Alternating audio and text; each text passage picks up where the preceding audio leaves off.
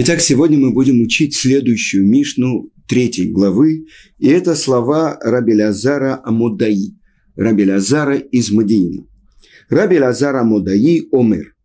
Раби Лазар из Мадиина говорил, а Мехалель это Кодашим, охуляющий святыни, Амавазе это Моадот, и э, пренебрегающий праздничными буднями, у Мальбин пней хаверо рабим, и заставляющий побледнеть своего близкого э, присутствия многих, в Амафер бритошель Авраама Авину, и расторгающий брит, который установил Творец союз с Авраамом Авину об обрезании, да, в Амагале паним бетора шелоки Аллаха, и произвольно толкующий Тору, Афаль пише ешь ядо Тора Маасим Тувим, несмотря на то, что у него может быть Тора, знание Торы и добрые дела, Эн лохелек леуламаба, нет у него части в будущем мире. И здесь перечисляется пять вещей, оскверняющие святыни, пренебрегающие праздничными буднями, э, заставляющие побледнеть своего близкого перед многими, э, расторгающие обрезание, произвольно толкующие Тору. Это пять нарушений, за которые нет части у человека в будущем мире. И здесь надо понять, э, о чем идет речь, почему такое строгое наказание получает этот человек. И почему именно на эту тему говорит Рабелязар Амудаи. Э, нигде, кроме этой Мишны, Рабелязар Амудаи не упоминается. В Талмуде говорится, что он был э, автор Агадот – уровень постижения Торы с точки зрения толкования. И сказано так, сказал Рабан Гамлиель из Явной, здесь нужен Рабелиазар Амудаи. И я должен упомянуть, что Раби Лазар Амудаи был дядей Бар Кохбы, и он его очень поддерживал.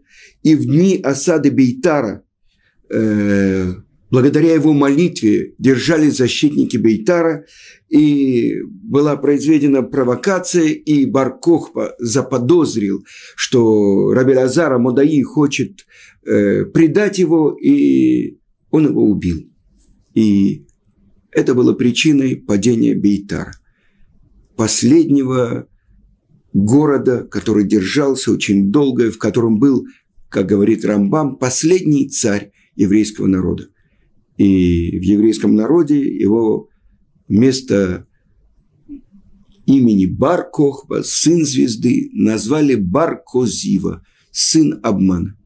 Еще одна надежда на то, что вот пришел потомок царя Давида, который может быть Машехом. И так думал Раби Акива и мудрецы его поколения. Раби Акива нес за ним, за ним его военные причиндалы. И эта надежда была разрушена. И, может быть, разрушение этой надежды было не меньшим страданием у еврейского народа, чем разрушение второго храма. Так вот, тот, кто держал защиту Бейтара, Рабелязар Амудаи, Тогда послушаем, чему же он учит. Что значит охуляющие святыни? Тот, кто использует их для своей выгоды, тот, кто портит их, э, вы знаете, тот, кто приносит их там, где не положено, или запрещенной мыслью, или оставляет их, это одно значение. Да? Другое значение, оскверняющий код, кодашим, когда человек охуляет их намеренно. Что за этим стоит? Он пренебрегает их святостью и не верит, что в этом заключено повеление Творца. То есть, какая разница между этим быком или этим быком? Освященным, посвященным храму для жертвы или нет? Дальше. Пренебрегающий праздничными буднями. Это то, что называется холя моэд.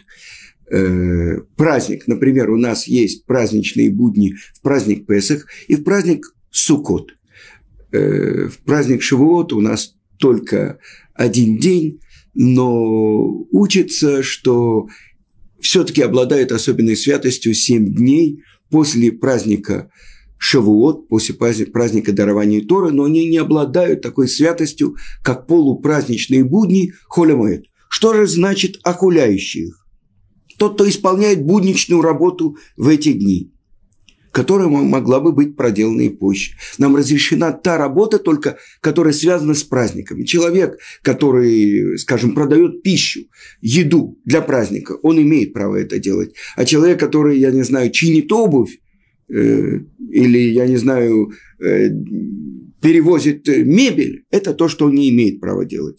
Другое значение – то, что его трапезы в полупраздничные дни такие же, как и в будни. Это тоже окуляющий э, холямуэт праздники. Как будто он служит идолам. Он говорит, нет святости. Ведь на самом деле с праздниками Израиля связаны особенные события в еврейской истории. Песах, когда были отменены все законы материального мира, когда Творец показал, что только один Он управляет всем миром, что нет подобного мне на всей земле. Это то, что выучили евреи, что Творец на земле, что нет подобного ему. Это то, что они выучили, когда выходили из Египта. Пока, потому что были ради них отменены все законы трехмерного материального мира. Есть реальность, единственное желание Творца. И это семь дней Песаха. И между первым и последним днем это полупраздничные будни. И я хочу вам напомнить, э, мне выпала большая удача, можно сказать, много раз быть вместе с моим учителем Равыцкаком Зильбером в Ешиве Турат Хаим. И я помню, как он специально принес, привез с собой из Израиля мясо.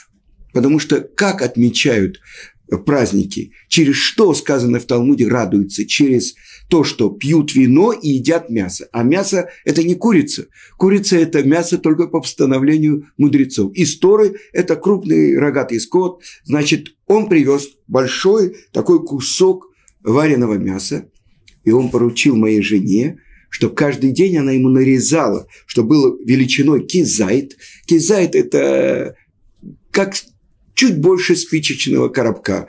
Полтора спичечных коробка, по мнению Казаныша, и просто коробок, по мнению Равхайм Ноя. Так вот, она нарезала ему каждый день на обед кусок такого мяса, шла на кухню, подогревала, он ей доверял, и этим он отмечал холя моет. А в Ешиве ели курицу.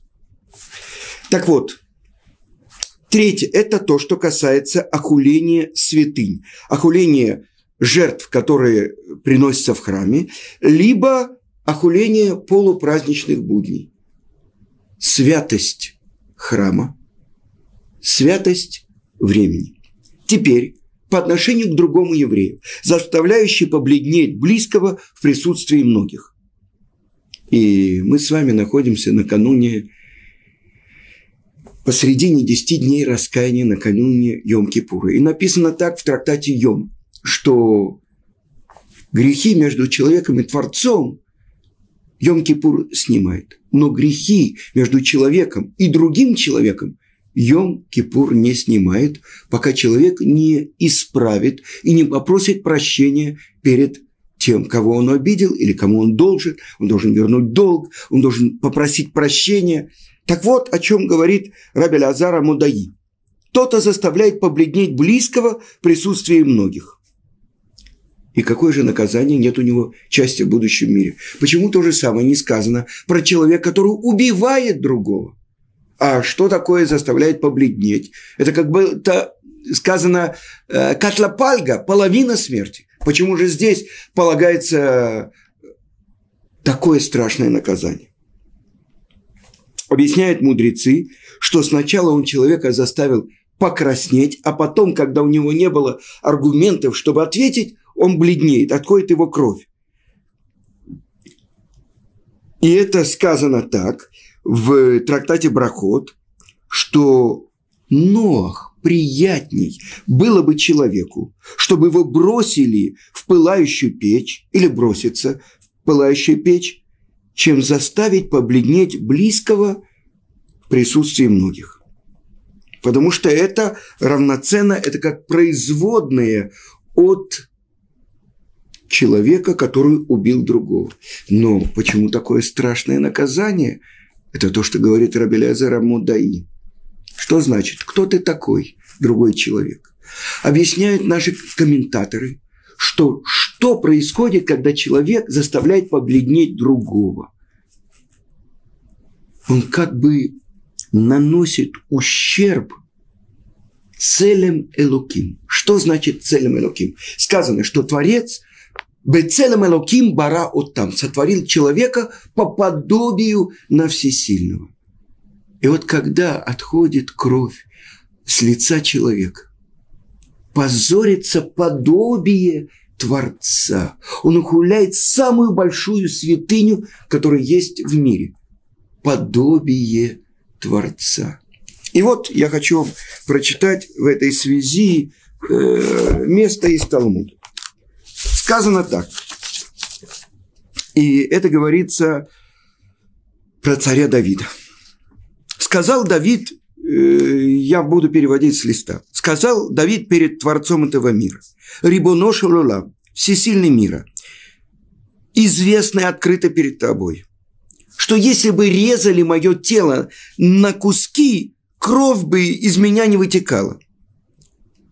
И не только это.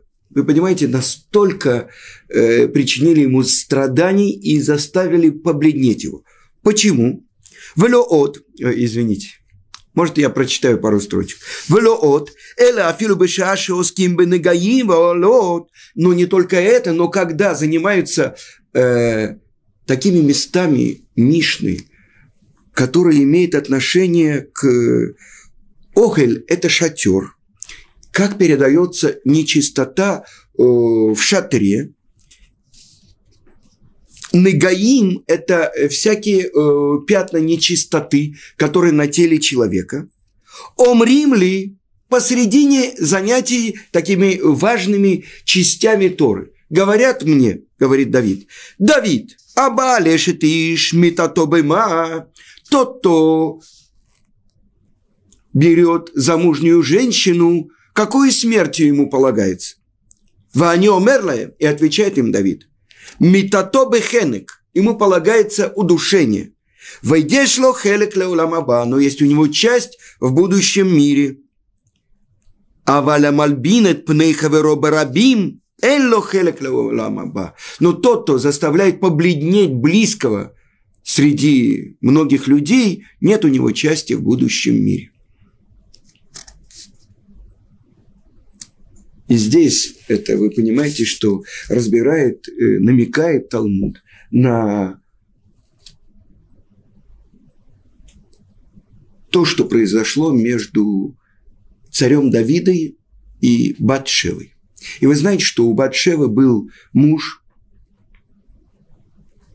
и сказано, что тот, кто приходит, сафек эшетиш – Объясняет это Раши, Сафек Эшетиш, что сказано, что каждый, выходи, который выходил на войну Давида, он писал разводное письмо своей жене. И выясняются вопросы, э, с какого момента это разводное письмо действовало. Если он умрет на войне, если его убьют на войне, э, то это будет развод, если нет, то нет. Задает вопрос Тосфот. Ну, что это значит? Значит, она была в этот момент. Это Эшет Иш и дает свое объяснение величайший тософист Рабейну Там. Он говорит, что на самом деле это был настоящий гет, разводное письмо. А почему же э, написано в Талмуде «Сафек эшетиш» э, в сомнении, она замужняя жена или нет. Потому что не хотели, чтобы об этом знали все. Так объясняет Рабейну там, чтобы никто не пришел и не посвятил ее себе. Поэтому тайно давали такой гет, и она с этого момента была разведена. Но не хотели, чтобы кто-то на ней женился. Так получается, что царь Давид, когда он взял Батшеву, она была разведенной жизнью. И поэтому написано в Талмуде в другом месте, каждый, который говорит, что Давид согрешил, он ошибается. Тогда вы понимаете, а те люди, которые насмехались над Давидом и заставляли его побледнеть, это то, что они делали, и это нет у них части в будущем мире. Это ответ Давида. Еще, откуда мы учим? Это мы учим из Тамар. Вы знаете, Тамар и предок царя Давида, Иуда, что э, он э, нашел для своего старшего сына э, жену праведную Тамар, и Эр делал, он не хотел, чтобы она забеременела, и делал зло в глазах Творца, и убрал его Творец. Дальше он сказал своему второму сыну Анану, иди восстанови семя умершего брата, и знал Анан, что сын, который должен родиться, он будет по имени ушедшего его брата. И делал зло в глазах Творца. Вы понимаете, то, что глагол Анан от имени Анан, что он делал, он не хотел, чтобы восстановить семя брату, и умер тоже он, забрал его Творец из мира. И вот у него третий сын Шела, и не хочет Иуда дать его своей невестке Тамар, потому что двое уже сыновей умерли, он не знает, из-за чего они умерли. И вот тогда Тамар садится на перекрестке дорог, потому что сказали ей, что идет он стричь овец, а к тому времени он уже был э, вдовец.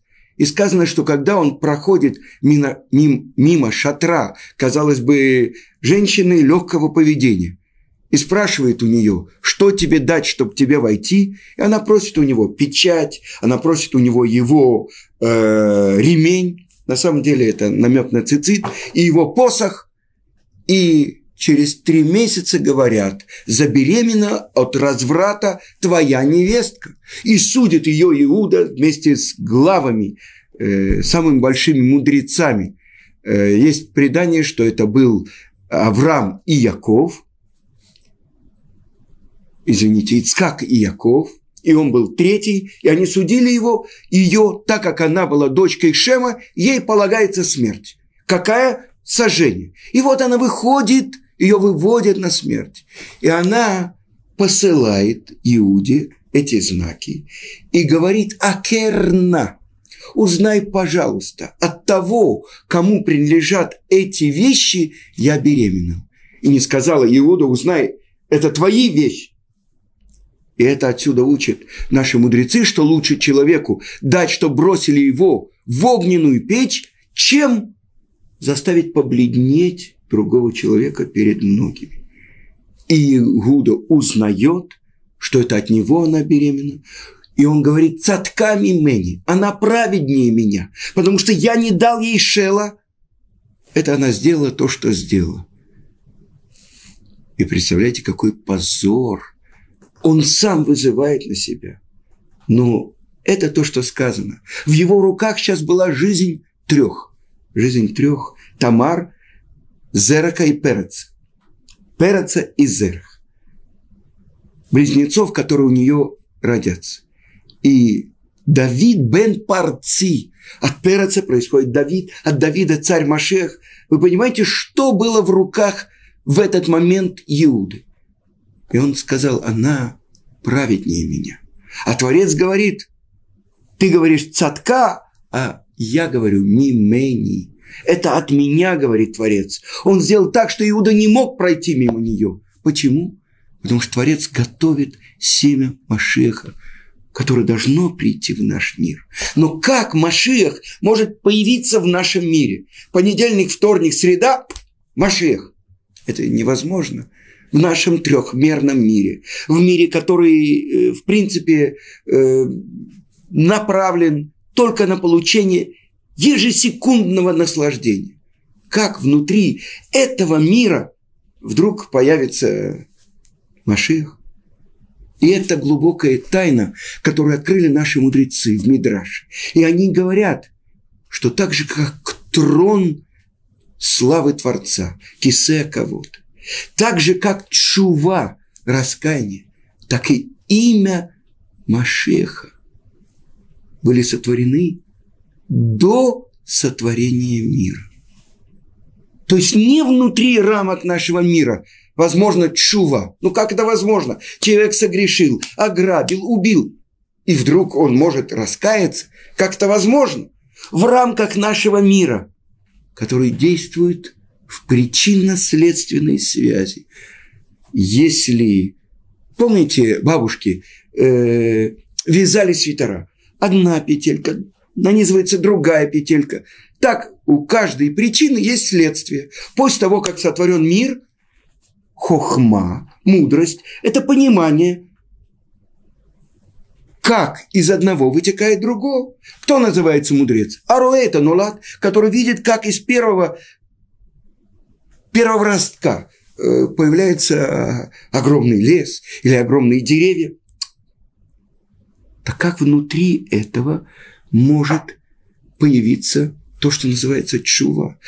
Как написано в наших святых книгах, как учит наш учитель Рамхаль, Творец засчитывает вырывание желания из сердца согрешившего, как вырывание этого из мира. И представьте себе, в детстве я часто бывал на киностудии, и тогда монтировался фильм брали пленки и резали в одном месте, в другом, склеивали. И так монтировали фильм. И много было специалистов в этой области как раз из евреев. Так вот, то, что является настоящей реальностью, это желание Творца.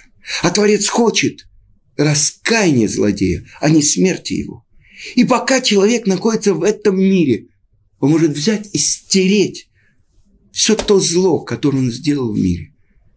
И это засчитывается ему, как будто этого действия не было произведено в мире. Это чува.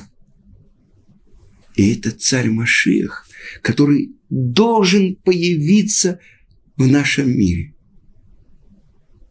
И это то, что объясняет в одном из 13 принципов веры Рамбам. Я верю полной верой в приход Машиха. И несмотря на то, что он задерживается, при всем при том каждый день жду.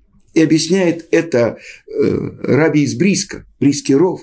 Две вещи заключены здесь. Верить и ждать. Ну как внутри рамок этого мира он может появиться? И это говорят наши мудрецы в трактате Брахот. Три появляются без неожиданно. О, так можно сказать. Что это такое? Акрав, ядовитый паук, Меция, неожиданная находка, в Машиах. Как? Ну ведь мы ждем его каждый день и верим в это. Когда он придет, когда он появится в нашем мире, это все равно будет полная неожиданность. Но мы обязаны верить и ждать. Так вот, в этом ответе Иуда заключался все то, что должно произойти в этом мире. Он принял на себя позор. Но Тамар его не опозорил. И это сказано «Нох лола Адам».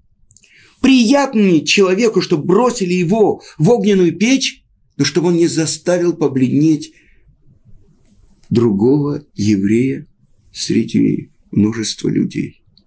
Это то, что она сделала. Почему же ног? Почему не лучше? Почему приятней?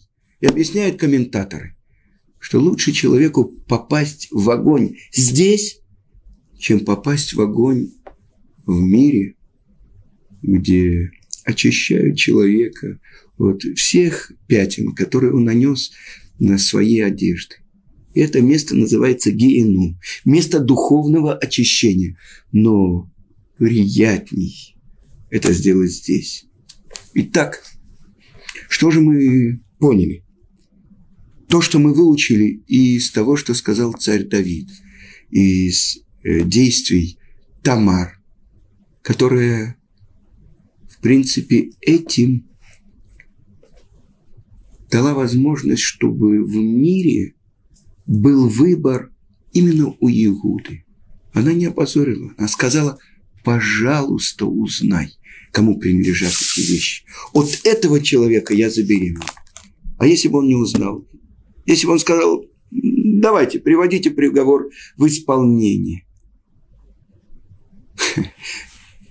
Мы понимаем, что тот, кто готов принять на себя позор, но чтобы истина, правда проявилась, сказали наши мудрецы, именно в этот момент он получает царскую власть.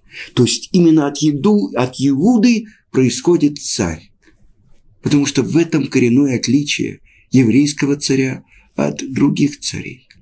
Еврейский царь, он является тем, через кого проявляется царская власть самого Творца. И продолжим. Тот, кто расторгает завет Авраама Вину. То есть, есть те, которые объясняют, тот, кто не совершает обрезание своему сыну или себе, если не был обрезан в детстве, или же уничтожает следы обрезания, что было невозможно узнать.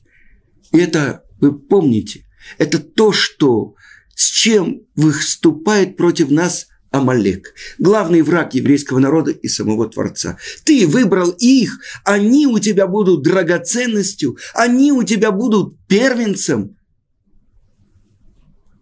То, что он делает, он обрезает место, где сделано обрезание, знак союза на теле у евреев и бросает это вверх. Это знак нашего союза. И объясняют наши мудрецы, брит, числовое значение – это 612. В этой заповеди все другие заповеди, все заповеди соединены в этой заповеди. На моем теле знак союза с Творцом. Другое объяснение этой заповеди, множество объяснений, обрезание, что в этом несет?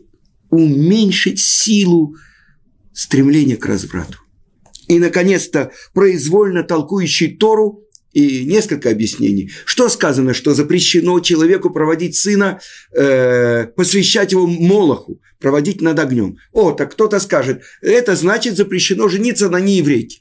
Или другое, например, что то, что Тара говорит, запрещено есть свинину, это говорится про то, что человек не должен вести себя как свинья. Вы понимаете? Это давать неправильное объяснение того, что написано в Торе. Есть простой смысл. Это то, что запрещено проводить своего сына. Это через огонь в службе этому идолу, который называется Молох. Запрещено конкретно еврею есть свинину. И, наконец-то, тот, кто произвольно толкует Тору, это тот, кто еще публично нарушает законы Торы. Вы знаете все то, что нам говорят, что такое, почему запрещена свинина. Когда Моисей 3300 с чем-то лет тому назад давал Тору, через которую Творец открывался еврейскому народу, тогда не было холодильников, не было специальных э, веществ, которые хранят. Конечно, в пустыне портится мясо, поэтому нельзя было свинину. А сейчас еврею можно свинину. Вы понимаете? Это значит произвольно толковать Тору. И даже если у человека были бы э, знания Торы и хорошие дела, нет у него части в будущем мире. Потому что он отказался от святости Торы, отказался от святости храма, отказался от святости еврейского календаря, еврейских праздников. Он охуляет целям Элоким, подобие на Творца, то, что несет с собой другой еврей. И поэтому разве есть у него часть в будущем мире? Но на этом первый пласт, первое значение этой Мишны на этом мы остановимся. Я желаю, чтобы мы все были записаны в книгу жизни на новый хороший год. Ктивава Хатима Това.